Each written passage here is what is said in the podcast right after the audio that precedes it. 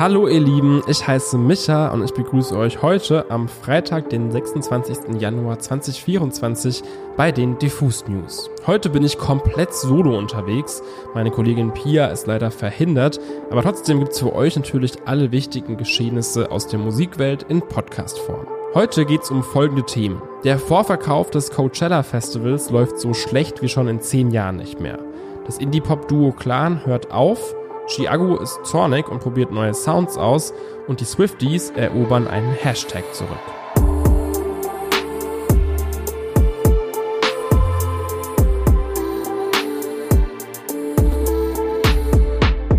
Dass das Live-Geschäft keine sichere Sache mehr ist wie noch vor ein paar Jahren, das wissen wir jetzt schon eine Weile. Corona, eine unsichere wirtschaftliche Lage inklusive Inflation und eine Überflutung an Musik und Content. All diese Faktoren sorgen dafür, dass Konzerte und Festivals nicht mehr so viel besucht werden wie früher. Besonders hart scheinen diese Entwicklungen gerade ausgerechnet das berühmt-berüchtigte Coachella Festival zu treffen.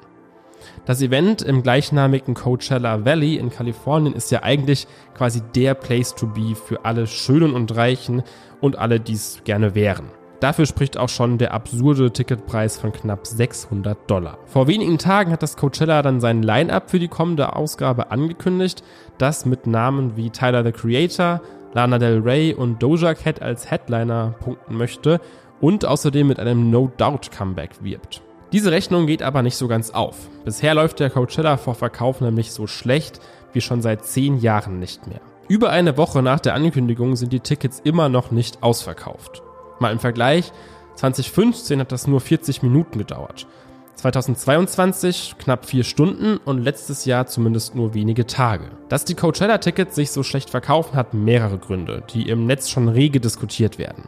Zum einen sind die Fans des Festivals unzufrieden mit dem Line-up. Die ganz, ganz großen Namen würden fehlen. Das sagen zumindest viele. Noch dazu seien viele der gebuchten Artists sowieso selbst kürzlich auf Tour gewesen. Dazu weisen einige auf die bröckelnde Wirtschaft hin, in der sich eben nur die wenigsten den Luxus eines 600-Euro-Tickets plus Anreise und plus teure Verpflegung leisten wollen oder leisten können. Es ist fast schon so ein bisschen ironisch. Die Exklusivität war ganz lange Zeit das, was das Coachella Festival so besonders und so attraktiv gemacht hat. Jetzt scheint aber ausgerechnet diese hohe Zugangsschwelle zum Problem für das Festival zu werden. Bittere Nachricht für alle Fans von Clan. Das Indie-Pop-Duo hat angekündigt, dass 2024 ihr letztes gemeinsames Jahr als Musiker sein wird. Vorher bringen die Brüder aber noch ein Album raus. Auf Instagram schreiben Clan, dieser Schritt fällt uns nicht leicht. Wir haben beschlossen, dass 2024 vorerst das letzte Jahr in der Geschichte von Clan sein wird. Wir sind beide Väter geworden und wollen für unsere Familien da sein, was, to be honest, mit einem passionierten MusikerInnen-Dasein nicht leicht zu vereinbaren ist. Mal ein kurzer Rückblick.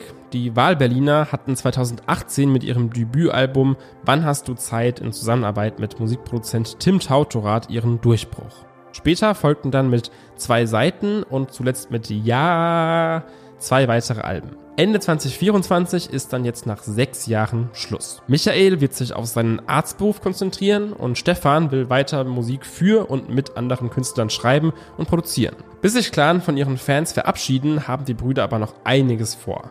Am 1. März erscheint nämlich ihr viertes und letztes Album, Das Ende der Welt. Im Herbst geht das Duo dann auf seine Abschiedstour. Auf Instagram schreiben die beiden, schon jetzt wollen wir sagen, danke. War schön mit euch. Einen Tag nachdem Clan ihr Karriereende angekündigt hatten, haben die beiden eine weitere Vorabsingle zu ihrem letzten Album veröffentlicht. Und das passt eigentlich ganz schön. Der Song heißt nämlich Liebe verjährt und er beginnt mit der Zeile Irgendwann war es vorbei. Ihr seid es bestimmt schon genauso satt wie ich. Es gibt kaum eine Woche, in der wir auskommen, ohne den Namen Taylor Swift in den Diffus News zu erwähnen. Auch diesmal geht es wieder um die Queen der Rekorde, aber tatsächlich wegen einer ziemlich spannenden Sache. Vor einigen Tagen sind nämlich auf X, ehemals Twitter, Nacktfotos der Sängerin aufgetaucht. Aber keine echten, sondern per Deepfake generierter Content, der seither wie ein Lauffeuer die Runde macht. Für einen Star wie Taylor Swift sind solche KI-generierten Fotos natürlich immens rufschädigend. Aber für genau solche Fälle hat man eben auch eine loyale, aktive Fanbase wie die Swifties. Die kam nämlich auf eine geniale Idee und zwar wurde der Hashtag Taylor Swift AI, unter dem die Bilder ursprünglich in Verbreitung kamen, neu besetzt. Unter genau diesem Hashtag hat nämlich das Taylor Swift Fandom unzählige Tweets in die Welt gesetzt, also wirklich unfassbare Mengen, voller random Content, der die ursprünglichen Nudes ziemlich erfolgreich überflutet. Außerdem haben sie sich an den Ex-Chef Elon Musk gewendet und für eine schärfere Regelung im Umgang mit Deepfakes und AI-generiertem Content gefordert. Die Swifties kriegen ja oft ziemlich viel Spott ab und werden von vielen nicht so richtig ernst genommen. Das ist aber mal wieder so eine Aktion, bei der man sieht, wie cool so eine Schwarmintelligenz auch funktionieren kann.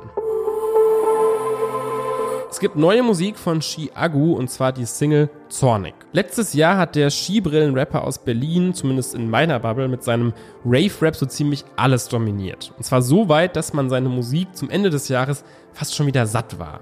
Quasi jede Woche gab es einen neuen Banger von Agu mit den immer gleichen Techno- und Trance-Beats und eben unzähligen Bars übers Ballern. Das war zwar jedes Mal krass eingängig und unterhaltsam, aber halt auch so gar nicht mehr überraschend. Und das hat nicht nur mich, sondern auch viele seiner Fans gestört. Diese Kritik scheint sich Shiaku jetzt zu Herzen genommen und bei seiner neuen Single Zornig umgesetzt zu haben. Schon bei der Ankündigung hat er versprochen, dass es diesmal keinen Four to the Floor Beat geben wird.